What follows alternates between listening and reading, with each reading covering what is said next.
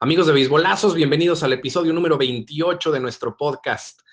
El día de hoy, Rodrigo y yo tenemos la presencia de un estimado amigo del programa, José Augusto, alias La Chepa Sánchez. Él nos viene a platicar un poquito sobre los Cardenales de Tijuana y sobre las ligas infantiles en México. Acompáñenos.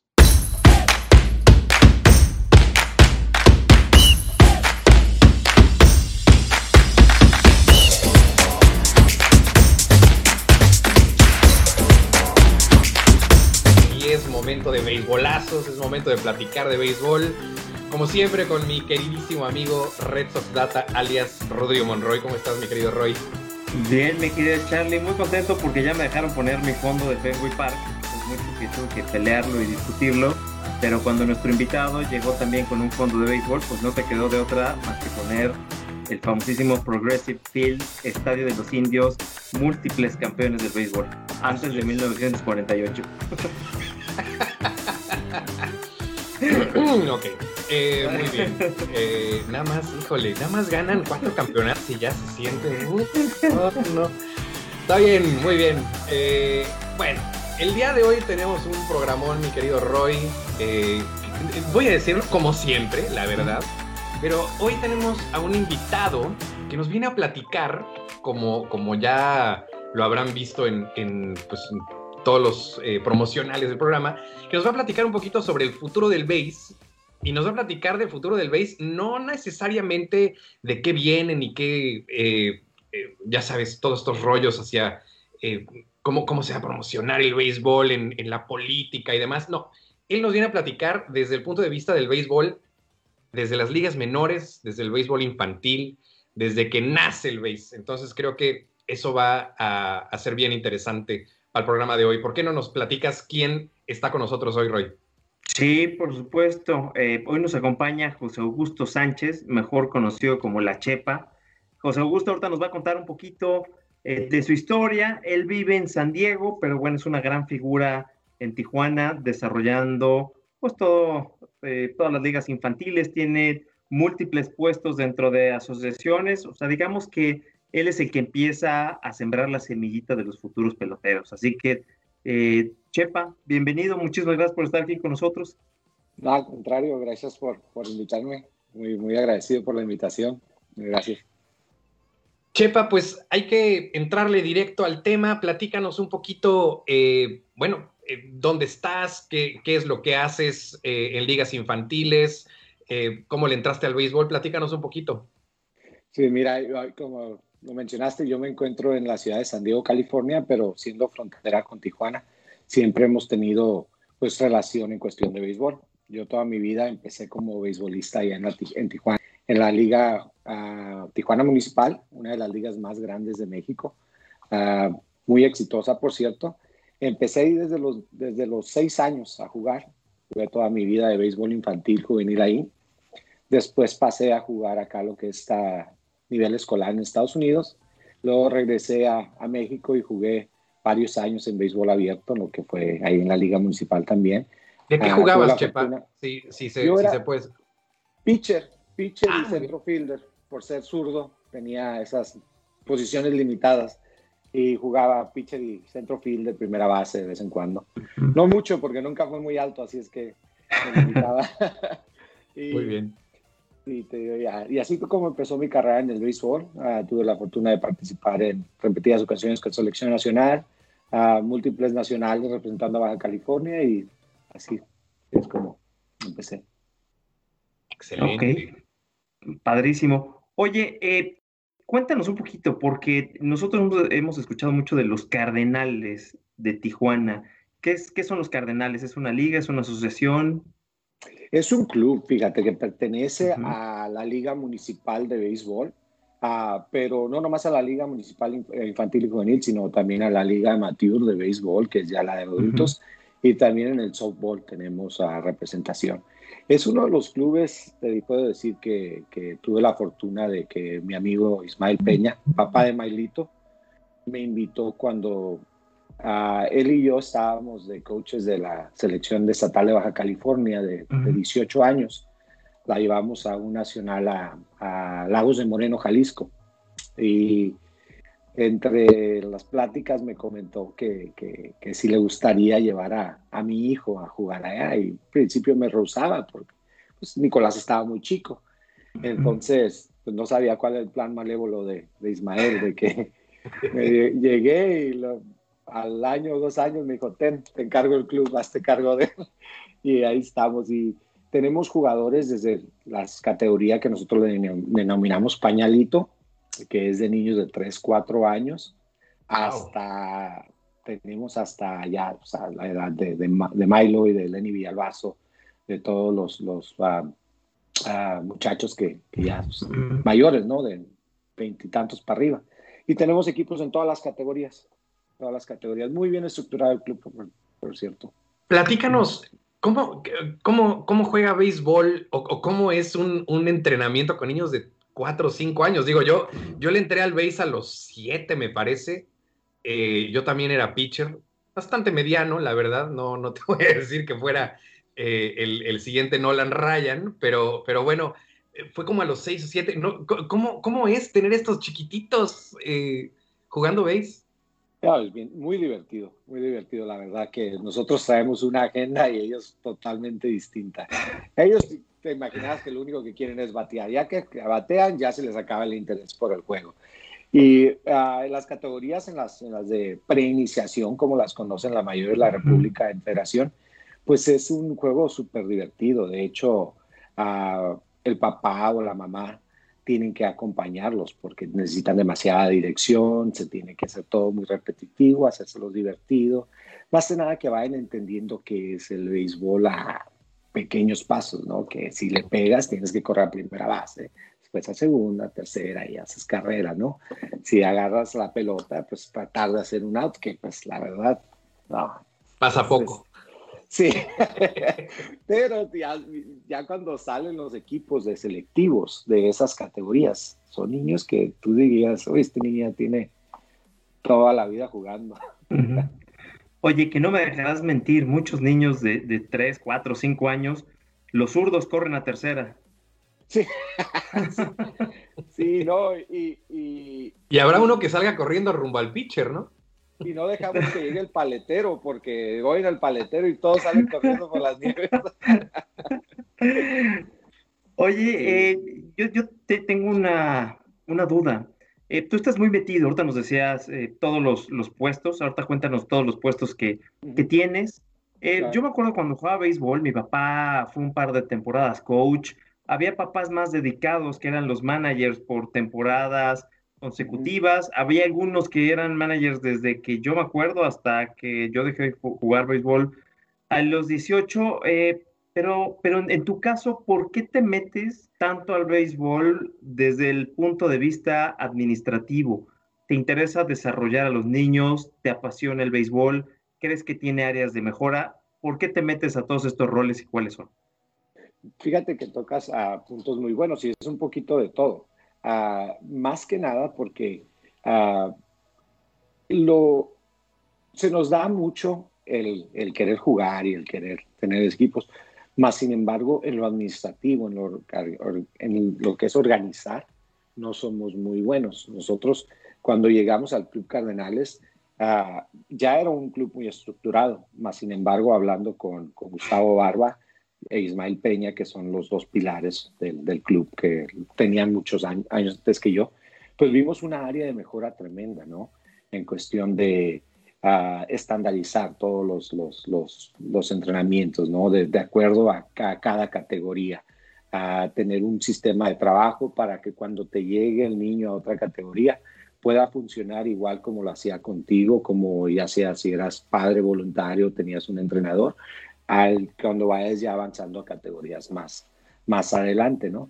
Y una de las cosas que vemos que hay una gran oportunidad es el, el como el béisbol ha estado cambiando mucho, ha estado en constante cambio, pues nosotros tenemos como entrenadores, como coaches, como organizadores, como directivos, tenemos que hacer mejor trabajo en proyectar a los niños a esas necesidades que está pidiendo el béisbol, ya sea que vayan a tomar una carrera profesional o que vayan a irse por el lado universitario, ¿verdad? Pero uh -huh. ese es nuestro propósito, tener, ir llevándolos en el proceso en el cual los estamos preparando para el siguiente paso. No nomás es que sean buenos en su categoría.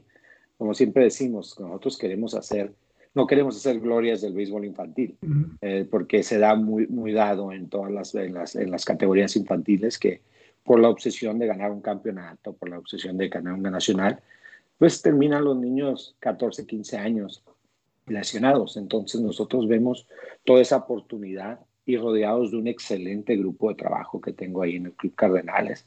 a todos los entrenadores han jugado a nivel, a algunos profesional, otros a seleccionados, la gran mayoría seleccionados mexicanos. De hecho, Mailito ha aportado mucho para el club, entonces, apoyado de un gran equipo de trabajo, pues hemos, hemos logrado hacer cosas distintas en Tijuana.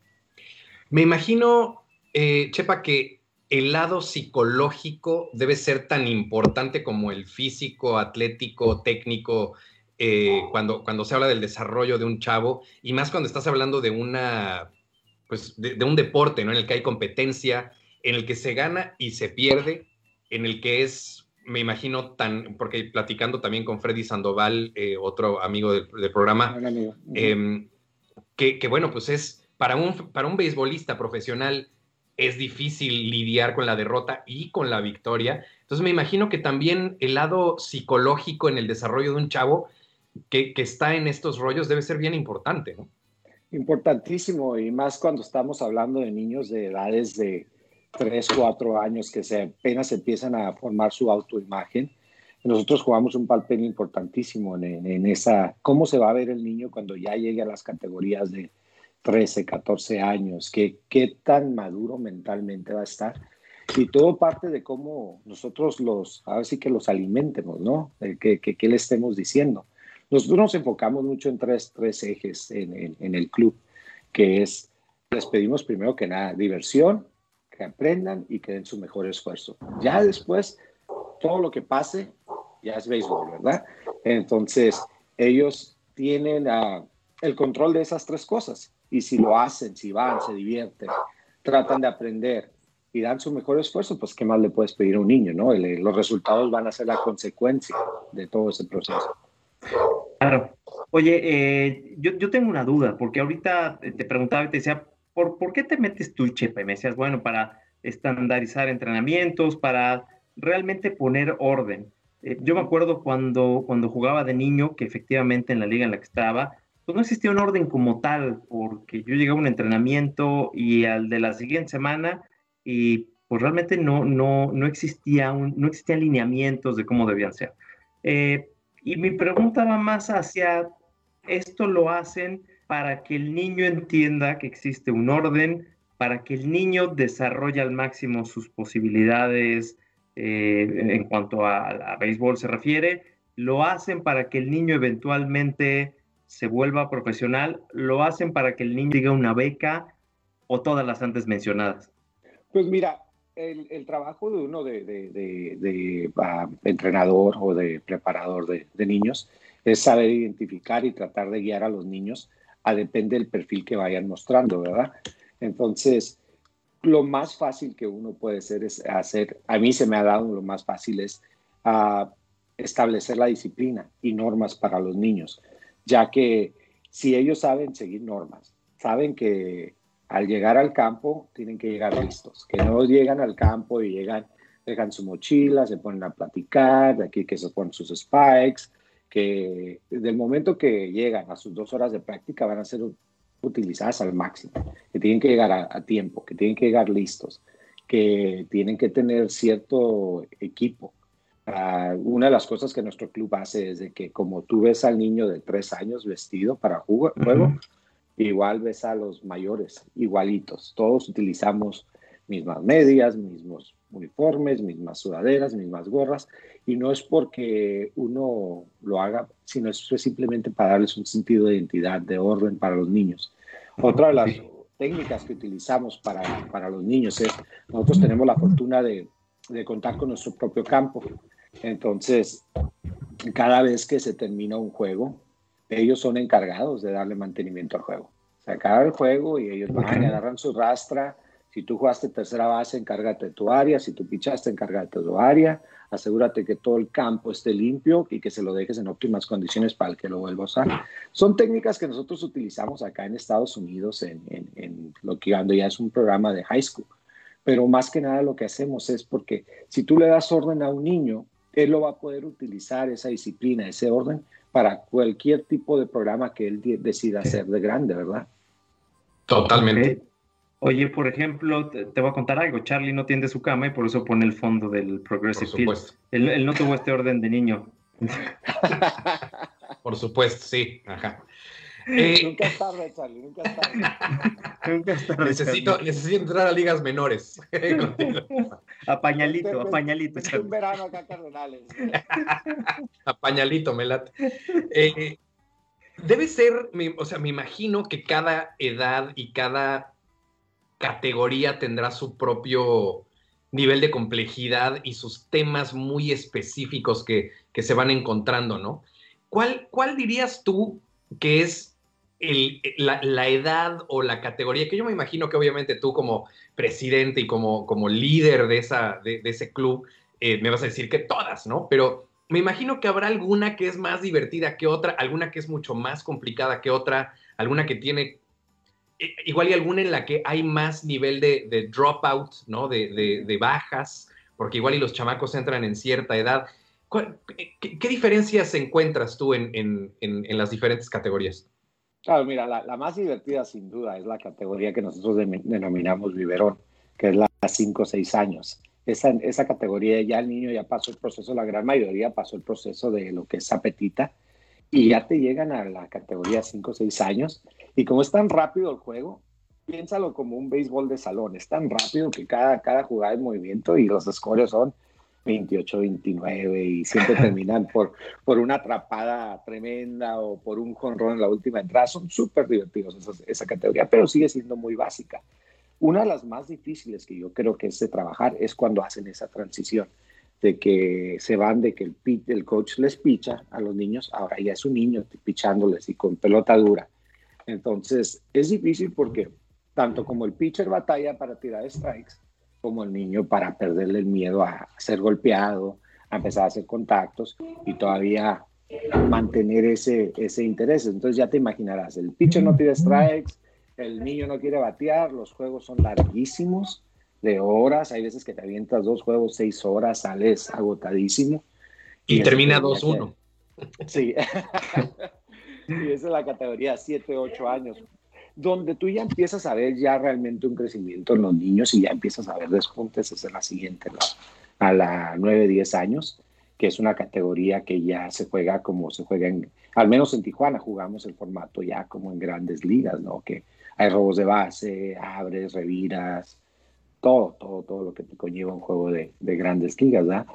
Y donde ya empiezas a ver tú ya separaciones en la siguiente categoría, en la categoría que nosotros denominamos infantil, que es la 11-12. Ahí ya es cuando ves que unos niños se desarrollan mucho y hay otros que aún no entran a la pubertad, entonces empieza a marcar mucho ya la, la fuerza ¿no? de, del niño y ya vas viendo, porque el campo se va haciendo más grande, ya vas viendo realmente qué niño va a poder jugar, tal vez un nivel alto, nivel medio, a otro que tal vez lo va a tomar como recreacional, o otro que dice, sabes que con trabajo tal vez se pueda uh, meterse a un nivel, vamos a decir, uh, competitivo amateur o escolar ya, ya de nivel bueno.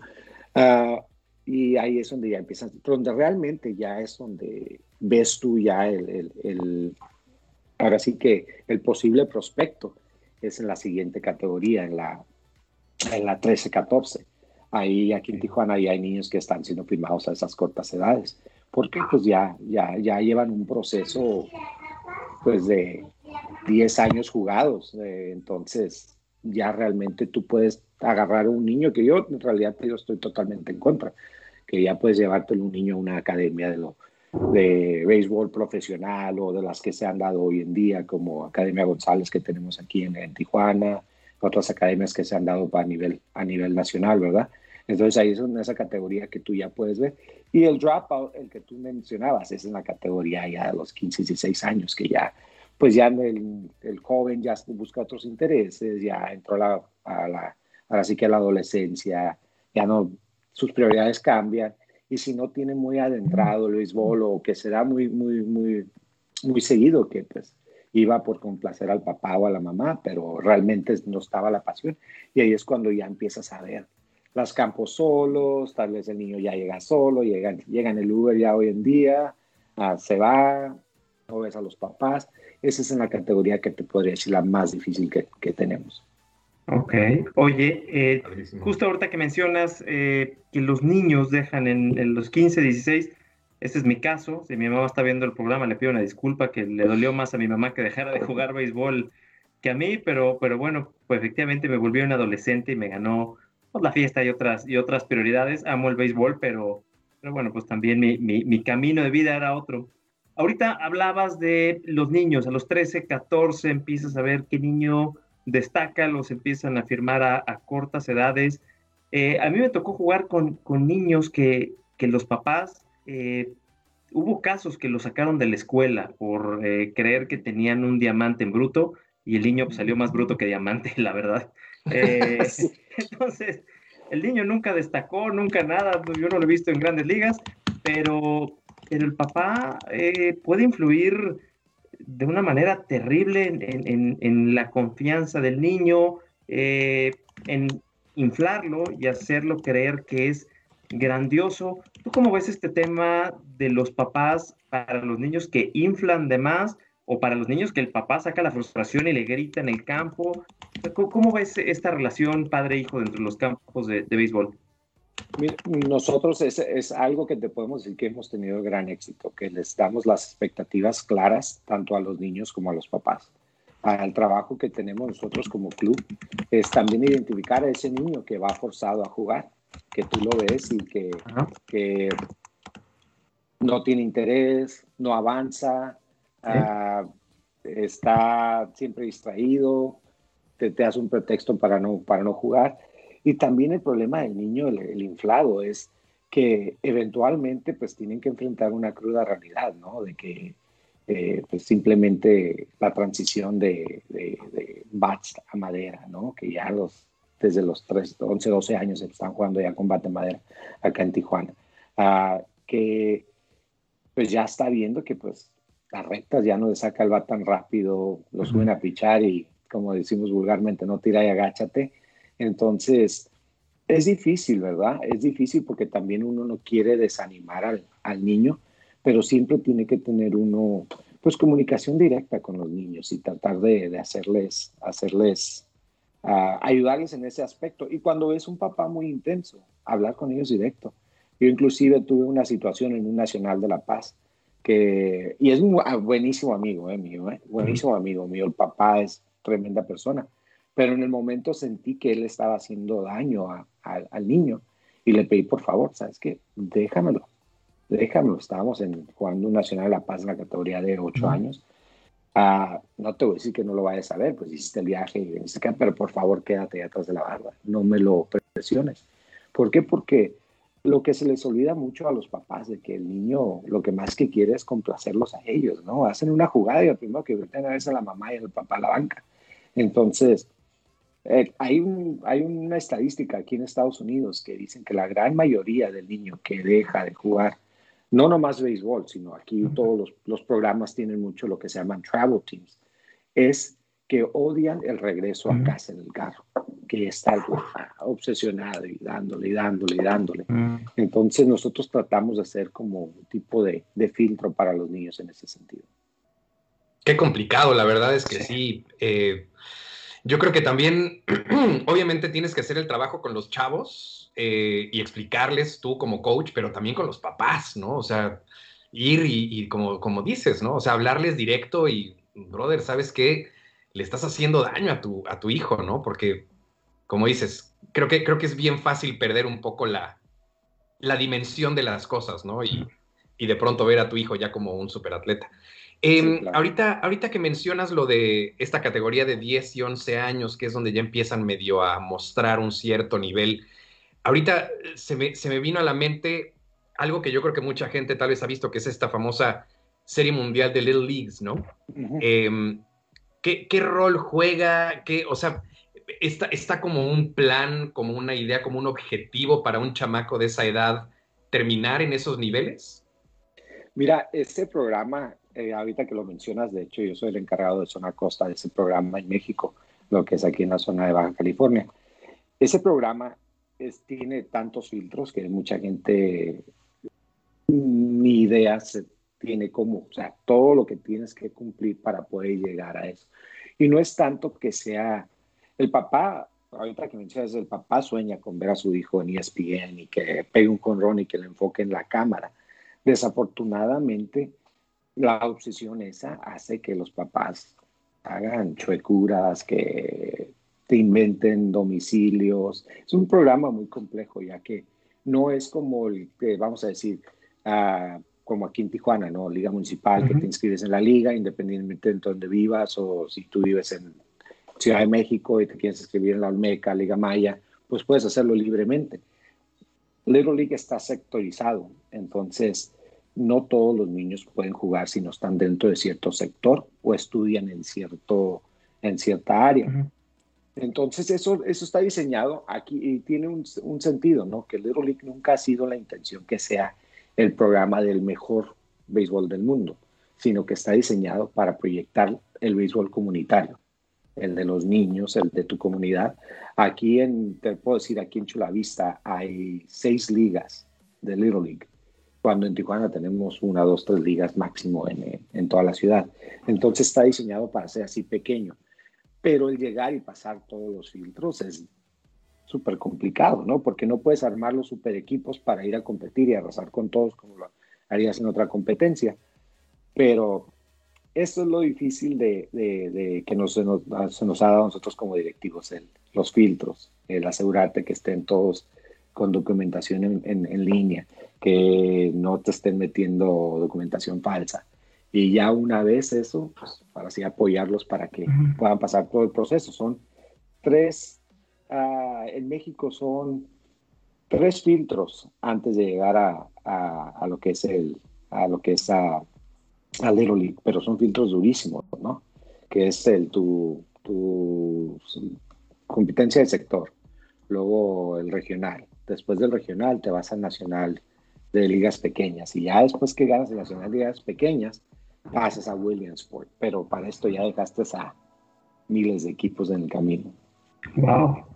Oye, ahorita eh, mencionabas de, de, este papá en La Paz. Eh, yo sé que los papás, y la verdad es que felicidades a todos los papás que están metidos en el béisbol y llevan a sus hijos, porque no, no me viene a la mente un deporte tan exigente para un niño. Eh, en México yo recuerdo que jugaba sábados y domingos. Eh, me tocaban juegos de 8 y 10 o 12, 2, 4 y 6. Ahí estaban mis papás. Si había juegos de selección, eran entre semana y en la Ciudad de México ir de la Liga Olmeca a la Liga Náhuac, a la Petrolera, en unas distancias brutales. Entonces, eh, digo, creo que hay mucho que, reconocer. Ahorita yo te preguntaba qué tanto influía el papá en, el aspecto emocional, pero creo que el papá es pilar para que los niños puedan crecer y desarrollarse porque tienen que estar ahí 100% con ellos. Eh, el clavo, la base de nuestro béisbol en México son los papás. Ellos son los que hacen el béisbol en realidad. Nosotros estamos ahí nomás para, para organizarlos, para guiarlos, pero el papá es el que te paga para los viajes, el que te va a los nacionales, el que te compra el equipo, el que te paga las competencias. Y al decir papás me refiero a ambos, a papá y mamá, ya que la mamá juega un papel fundamental en esto. Regularmente la mamá ves más a la mamá que al papá por cuestiones no sé, cultural, laboral o lo que puedas llamarlo, pero son parte importantísima y, y ves también a los papás que se involucran, que apoyan a los hijos y ves como, y muchas veces nos, nosotros nos enfocamos como, como ahorita decimos, es que tengo aquí al próximo Derek Jeter yo en mi casa. Y uh -huh. si queremos hacer niños profesionales, vamos a fallar rotundamente porque pues el porcentaje es muy pequeño. Nuestro enfoque siempre ha sido en el club es vamos a ser profesionales de la vida, niños que lleguen y que sirvan, que vayan motivados, que tengan un, que se de, sepan desenvolver en equipo, que sepan el compañerismo.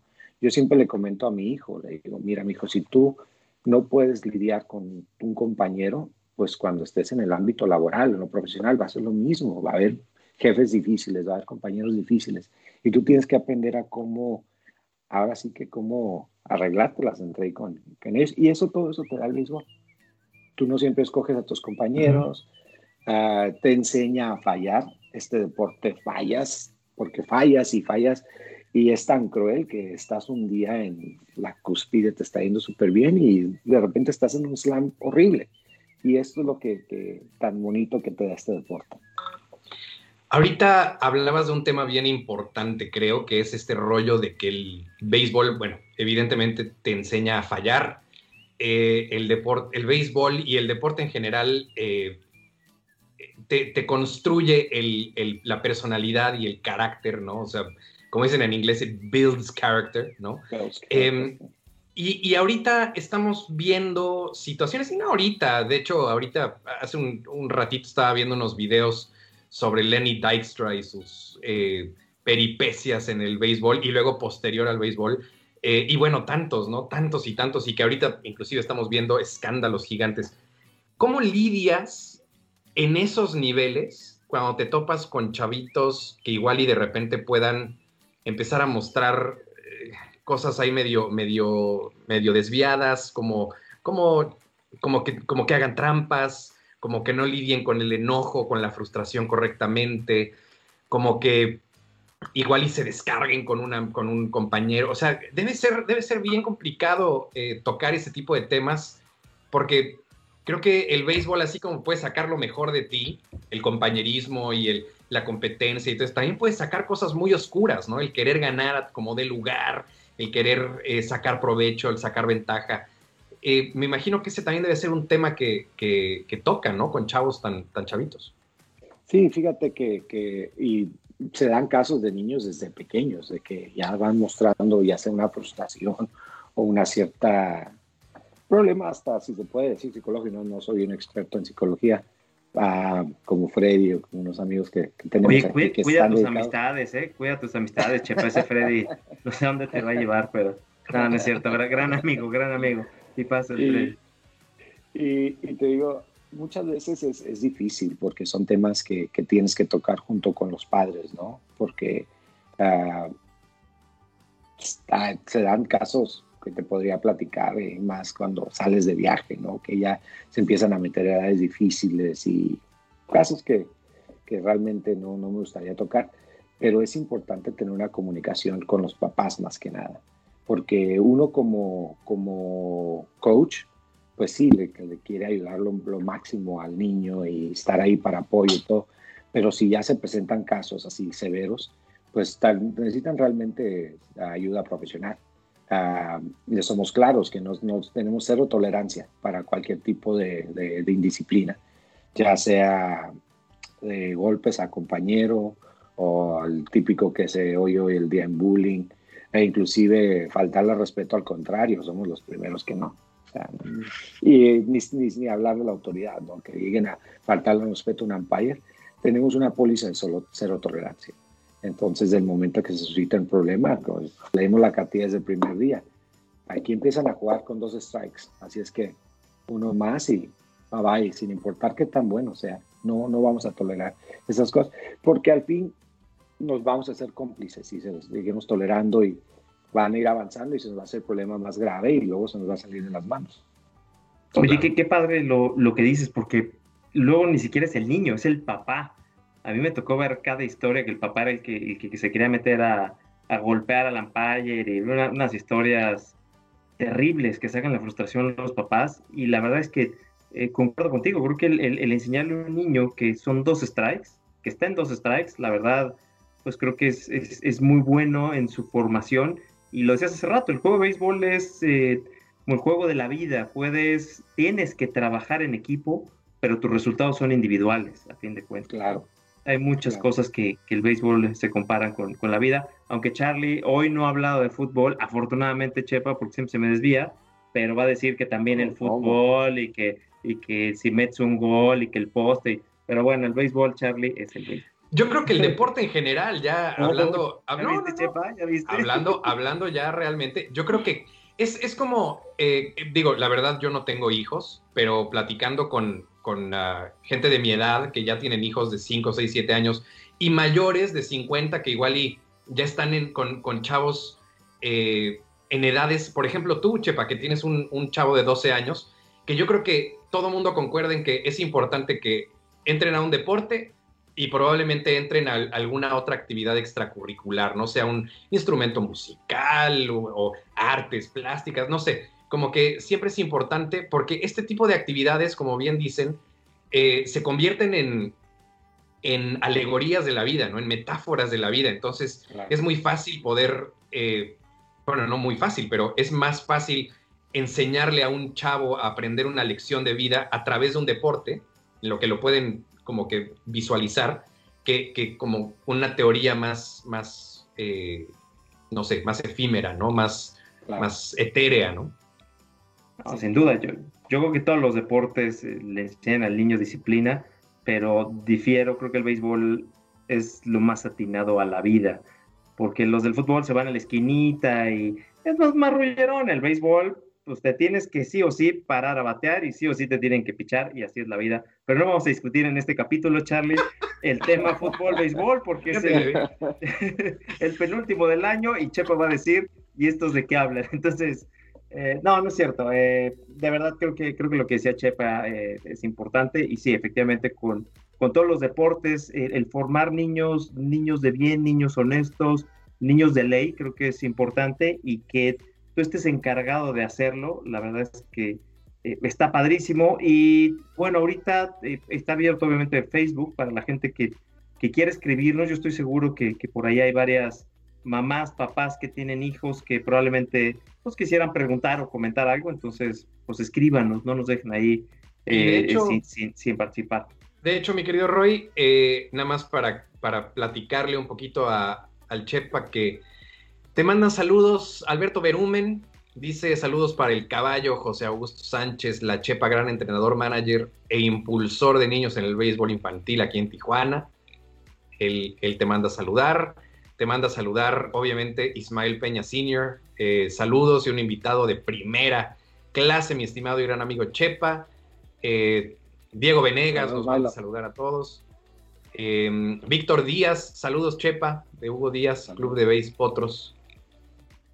Saludos, saludos todos, muy buenos compañeros de acá de, Tijuana. Y bueno, obviamente también el Milo, Ismael Peña también te manda a saludar. Eh, Abelardo Sánchez también eh, dice que él está en el programa y mis respetos para mi sobrino, mi orgullo, ya que tiene una buena visión en ese deporte, ya que es una persona que ha estado tanto como impulsor, coach y sobre todo se documentó en ese deporte y sea infantil, juvenil, categorías. Oye, aguas, no, no, lo, no lo leas todo de corrido, no va a ser que te vayan a alburear una de esas. no, no, no, no, no, Mejor léelo antes y ahí lo, lo razonas. No, no, no, sabía, sabía, que, sabía que pura gente de bien escribe en el beisbolazos. No, saludos a todos, este, mucha gente te, escribe y la verdad, padrísimo que, que estés metido y formando eh, niños de bien y que obviamente pues, toda esta gente lo, lo reconozca. Eh, Chepa, yo tengo una, una pregunta. Eh, tú estás, digamos que de los dos lados de la frontera. Tú estás en Chulavista, nos hablabas de seis ligas, en Tijuana hay dos o tres. Eh, es una dualidad grande la que existe en ligas infantiles en los dos países. ¿Qué es lo que ves en México? ¿Qué es lo que más carecemos y hasta dónde crees que debemos de llevar nuestras ligas? Fíjate que uno de los, uno de los temas que yo he tratado mucho con directivos a nivel, inclusive a nivel nacional, hemos tocado hasta en Federación Mexicana, en congresos, es de la importancia de que el béisbol crezca uh, y no tenemos que reinventar la rueda. Ya aquí en Estados Unidos hay una fórmula que funciona y que es, tenemos que hacer nuestros torneos más pequeños, más competitivos, porque nuestros torneos son muy largos aquí en Tijuana. Empezamos a jugar, bueno, ahora con la pandemia no hemos jugado nada, pero empezamos a jugar en agosto. Se termina nuestra temporada mayo, junio. Eh, estás hablando de que si el niño va a jugar un selectivo, pues realmente no descansa. Se mete directo al selectivo. El nacional es en julio. No estás descansando, no estás teniendo nada de, de, oportunidad para que se regenere tu, tu cuerpo. Aquí en Estados Unidos el sistema de, béisbol infantil, y no nomás el sistema de béisbol, el sistema de competencia infantil a nivel deporte es totalmente distinto. Temporadas cortas, locales, pero con un alto nivel competitivo en clubes. Sé que, lo que a lo que le llaman aquí en Estados Unidos el travel team, sé que es difícil por cuestión económico y por todo lo que cultural el, el que se lleve a cabo esto pero sí se puede hacer algo a nivel local. Te puedo hablar de nuestro estado. Nuestro estado es una de las potencias del béisbol infantil y, mayor y gran productor de, peloteros al profesionalismo. Uh, más sin embargo, podemos todavía llevarlo a un nivel más alto, donde el niño puede estar jugando menos partidos, entrenando más y jugando a un nivel competitivo con más nivel. Yo te pongo un ejemplo, lo que sucede en la liga de nosotros. Nosotros en la categoría donde juega mi hijo, y en todo, casi en todas las categorías, hay un promedio de 22 equipos. Entonces tú estás hablando de que si el equipo, vamos a decir, el equipo Cardenales, que ha sido uno de los clubes fuertes, que siempre está peleando por playoff y los primeros lugares, juega con el equipito del número 20 o de, inclusive del 12 para abajo, pues no le sirve ni al equipo de Cardenales ni le sirve al equipo y todo el otro, porque o sea, los niveles están, son abismales. Entonces, si tú logras hacer que haya dos categorías en el mismo grupo, pero el grupo, ya sea el grupo 1 o el grupo 2, ah, que tengas que esos 12, 10 equipos que estén jugando juegos competitivos semana tras semana, va a hacer que esos niños, el nivel de ellos suba. Y a los niños que están apenas tratando de, ya seamos, que están batallando, que están en proceso de aprender el béisbol o que todavía no tienen el nivel que, que se desea, que estén jugando con niños de su mismo nivel, que puedan ellos tengan la oportunidad también de, pues a ver si de que ganar un juego, ¿no? De que no lleguen siempre que palizas y palizas y palizas. Y eso nos daría un poquito el reflejo de lo que se da aquí en Travel Ball. Aquí en Travel Ball son torneos altamente competitivos, pero son equipos que tienen un nivel que tú los ves jugar y dices, este equipo no le pide nada a un equipo profesional a su nivel, claro. Y eso sería excelente para el béisbol de México, que lográramos lograr hacer juegos más competitivos, pero rebajar el número de juegos, porque repercute en todo, en la salud del niño, en la economía y también en el que pues el niño que va en el lugar 22 pues ya no quiere regresar porque pues semana tras semana le están dando palizas. Por supuesto. Inclusive un, o sea, ahorita pensando en lo que, lo que decías, hasta una, un formato de escalera, ¿no? No sé si, eh, digo, en, el tenis, por ejemplo, es muy común en los clubes que, solamente puedas retar dos o tres niveles arriba de ti, dos o tres eh, peldaños arriba de ti, eh, y que te puedan retar dos o tres peldaños abajo de ti, ¿no? Entonces, vas, vas escalando, vas bajando, vas, y entonces te vas acomodando en, este nivel, ¿no? Pero como bien dices, no hay estas palizas espantosas que luego son desmoralizantes para, para el que las sufre, ¿no? Y para el que las sufre y para el que las da también, porque realmente es un fin de semana que, que no le sirvió a ninguno de los dos equipos, la verdad. Así es. Totalmente. Eh, ahorita que, mencionabas este asunto de la, de la, disparidad que hay entre, entre Estados Unidos y México, y bueno, ahorita hablando del, sistema de competencia, ¿cuál, cuál creerías, aparte de, estos torneos más, más cortos, cuál creerías tú que a nivel administrativo, a nivel deportivo, a nivel organización, qué es lo que más podríamos aprender de, la forma en la que están organizados eh, en Estados Unidos? Fíjate que es un tema muy, muy, muy importante y es, y es algo que sí sería bueno que le pusiéramos atención, porque si tú analizas el béisbol mexicano en cuestión de infantil, estamos a la par de todos. Estamos a la par de Japón, estamos a la par de Estados Unidos, estamos a la par de, de cualquier Corea, cualquier potencia del béisbol mundial. Lo que pasa es de que las edades donde nosotros tenemos que realmente ahora sí que empezar a pulir esos talentos y llevarlos a otro nivel, ahí es donde se nos pierden, ahí es donde se nos están yendo la gran mayoría de los talentos. Cuando te menciono que el proceso que lleva mi hijo en la academia, ya lo están preparando, y no quiere decir que va a jugar, ¿eh? están preparando para ver si se gana un puesto a nivel preparatoria, porque esa preparatoria puede ser el escaparate para él de conseguir una beca universitaria o tal vez si, si tiene suerte irse a un profesionalismo. Yo creo que nuestros recursos en México y yo creo que nuestra energía, a mí me gustaría que se viera invertida en el nivel escolar, que se hiciera un sistema de competencia escolar fuerte por dos motivos, porque motivas al niño que continúe en la escuela y que no haya esta desbandada de niños de 14 y 15 años siendo al profesionalismo que terminan lesionados y regresan sin carrera, sin, sin profesión y lo único que tienen es andar jugando en las ligas los domingos, ahí hay quien les dé dinero por jugar. Motivas al niño a que continúe en la escuela y que realmente no piense que es el profesionalismo o nada, porque aquí el problema es de que no tenemos un problema de seguimiento en la cuestión de que, bueno, si yo ya no logré ser profesional, puedo yo ir a una universidad de alto renombre. El caso de Mailito es un gran ejemplo. Mailito tuvo la oportunidad de estudiar su preparatoria, después de preparatoria probó el profesionalismo por cuestión de lesiones, no pudo continuar, pero regresó a una universidad de gran nivel académico, becado, a CETIS Universidad aquí en, en Tijuana, estudió su carrera y mira, aún sigue participando, representando a México a niveles, a niveles mundiales.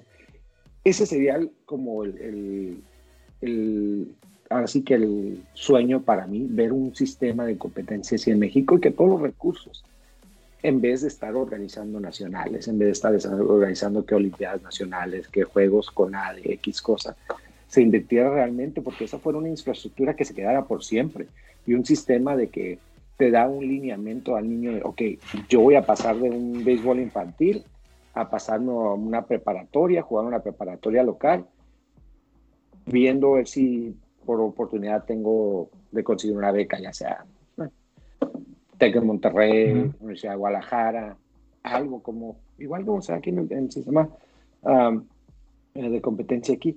Y si te fijas, aquí en Estados Unidos, ningún atleta te firma antes de la preparatoria todos te salen o de o te, son las para sí que son las ligas menores lo que es la prepa y el colegio y de ahí te vas tú ya a jugar a, a los niveles que te tengas que ir bueno el béisbol sí existen ligas menores pero raro el que te llegue de edades menores de 18 años sí sí sí oye eh, mi estimado Chepa te que lanzar un sinker de 100 millas no sé si estás listo ah. tú di, tú di, dijo, a ver si me aguanto esta pregunta o no. A ver, va. Tu hijo tiene 12 años, ¿cierto? Híjole, ya sé, ya sé a dónde va esto, ya sé a dónde va Llega tu hijo y hay dos opciones. A, papá, le voy a los Giants. B, papá, quiero ser futbolista.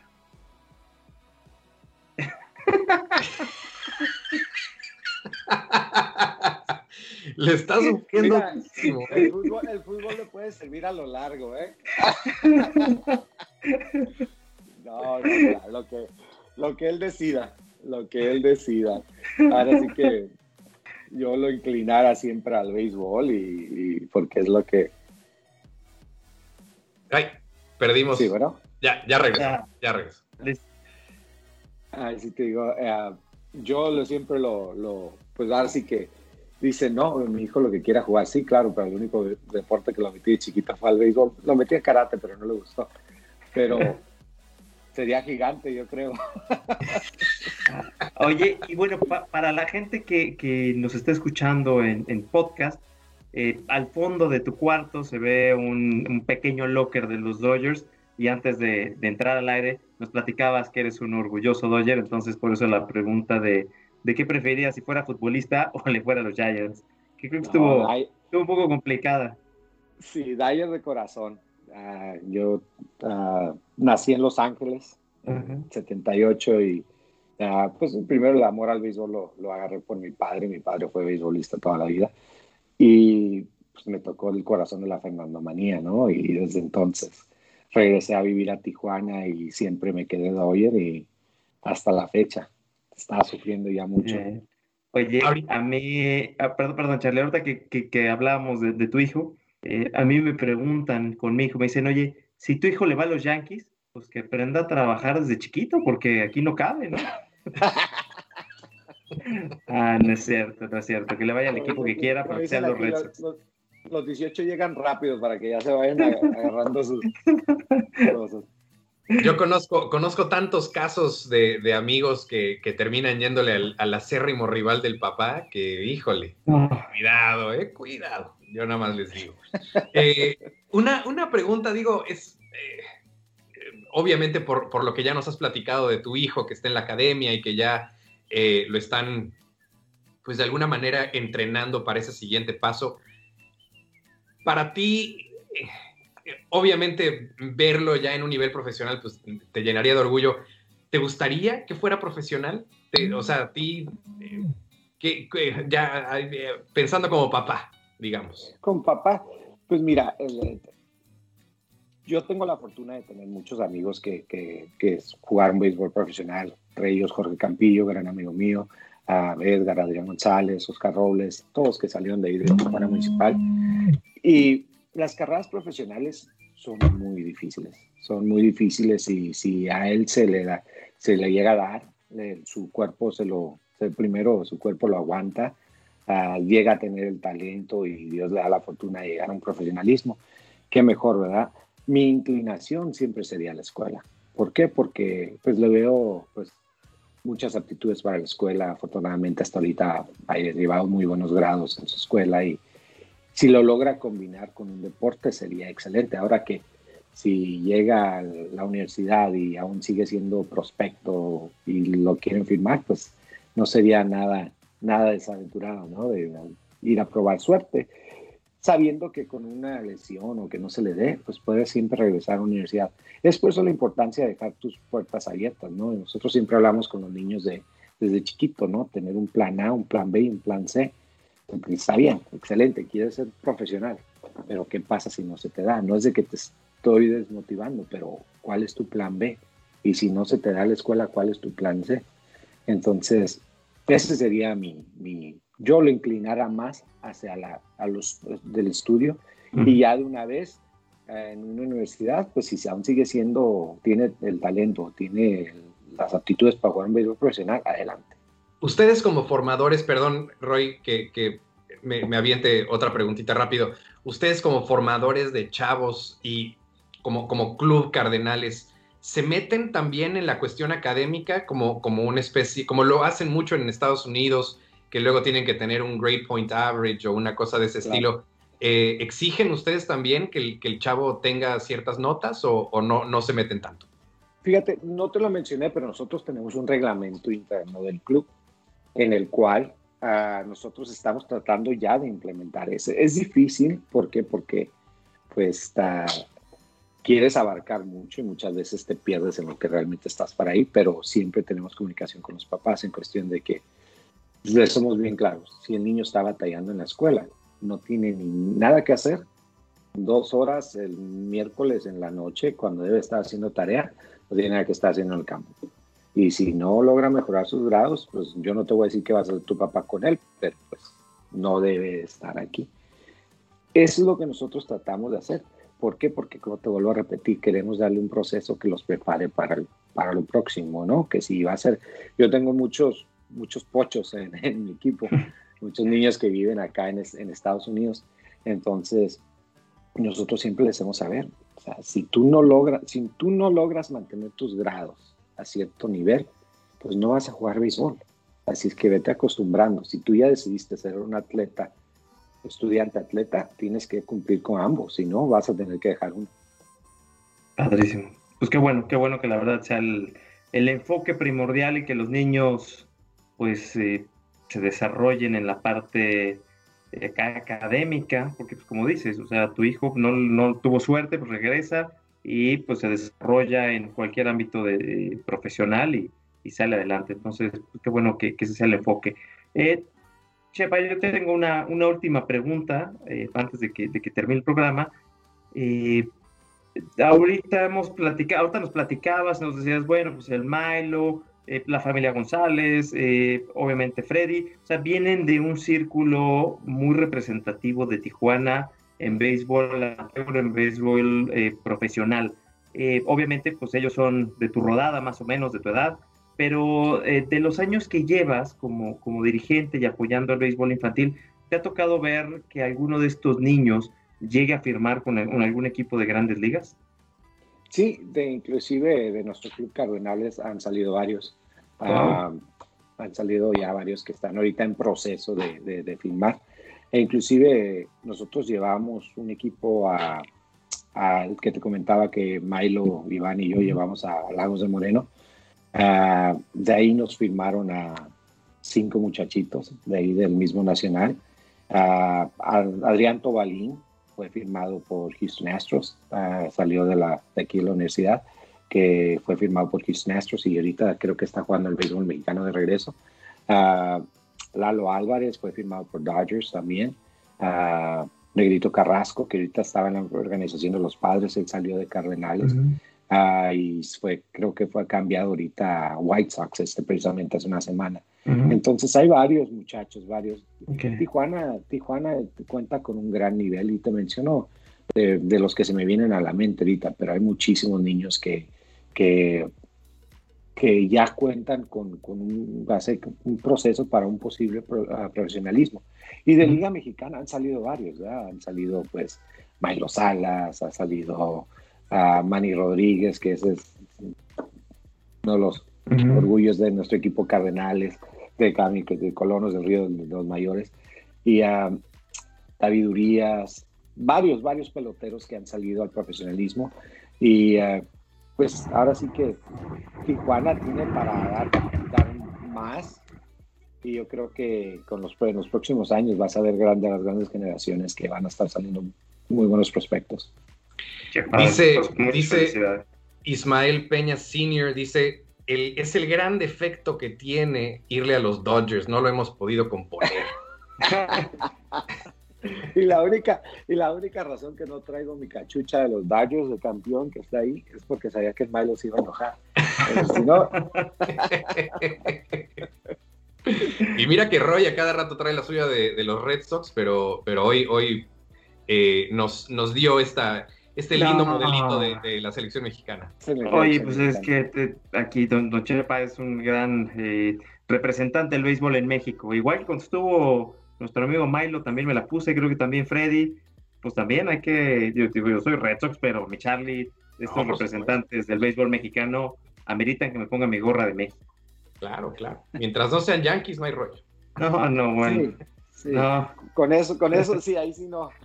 No, y aparte con, la cuenta que maneja en Twitter, ahí sí lo cuelgan. O sea, si se lo topa alguien con, con alguna parafernalia yankee, bueno, le, creo que le quitan la, cuenta de Twitter. Oye, que digo, aquí ya nada más para cerrar el comentario, eh, hubo una película en la que salía Ben Affleck y en la película le pedían que se pusiera una gorra de los Yankees. Ustedes saben que Ben Affleck es de hueso colorado de los Red Sox, dijo, no me la pongo. No, no, es que te estoy pagando 20 millones de dólares y te la tienes que poner. No me la pongo. No me quieres pagar, no me pagues. ¿Quieres que acabe la película? Se acaba. No se la acabo poniendo. A ese nivel. Entonces, si él desprecia 20 millones, que yo no desprecie ahí a cualquier persona, pues... ese es, el, el takeaway de, de, Ben Affleck. Muy bien. mi Charlie. Perfecto. Pues padrísimo, Chepa. La verdad, excelente programa. Me encantó, me encantó todo lo que platicaste. La verdad, eh, creo que estás en un lugar de privilegio verdaderamente, en una posición en la que puedes realmente formar a chavos, porque además, como bien dices, no estás formando jugadores profesionales de béisbol, sino que estás, estás eh, creando profesionales de la vida, ¿no? A, adultos funcionales que, van a ser eh, buenos ciudadanos y gente honesta y disciplinada, que la verdad, ahí sí estoy absolutamente em, de acuerdo con que un deporte y el béisbol en particular te lo da, ¿no? O sea, te lo, te lo enseña definitivamente. Entonces, felicidades, felicidades, Chepa. No, muchas gracias, agradecidísimo de, del espacio. Ah, excelente programa que tienen y, qué más les puedo decir. Estamos a la orden y esperemos que el programa siga con el éxito que ha tenido. Ahí vamos, ahí vamos, poco a poco. Perfecto. Ahí le quitamos unos puntos de rating cuando fue la Serie Mundial, pero ahí vamos. Así es.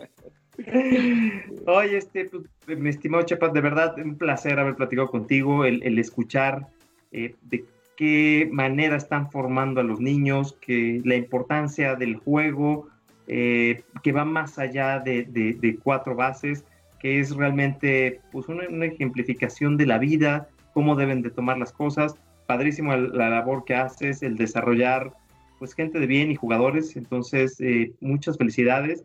Y también creo que aquí yo, quiero hacer una felicitación a todos esos papás que, que, como los míos hicieron un esfuerzo por llevarme al, al campo de béisbol y, que pues se fletaron juegos malísimos desde pañalitos hasta que crecí. Entonces, eh, gracias a, mis papás y a todos los papás que, que hacen esto posible y que llevan a sus hijos a los campos de béisbol.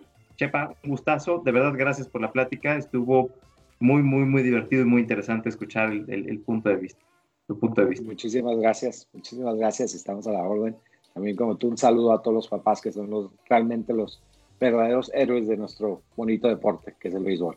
Excelente, vamos a empezar a cerrar el programa, mi querido Roy, si puedes dar tus redes sociales, que digo, de por sí aparecen ahí en pantalla, pero no está de más que nos las platiques. No, nada más, eh, mis redes sociales son eh, arroba redsox-data en Instagram y en Twitter.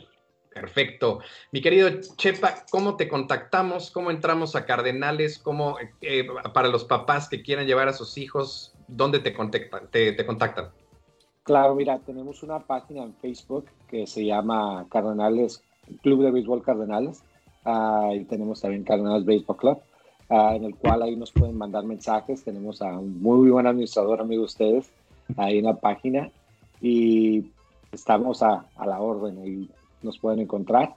Uh, nos pueden mandar un mensaje y a nosotros con su información para contactarlos y con gusto les nos comunicamos con ellos. Excelente, muy bien. Bueno, pues el programa lo pueden seguir como arroba beisbolazos en Twitter, lo pueden seguir como arroba beisbolazos también en Instagram, beisbolazos MX en Facebook. A mí personalmente me pueden seguir como arroba Charlie Melari en Twitter, como Carlos M. Aristi en Instagram y como Carlos Meléndez en Facebook.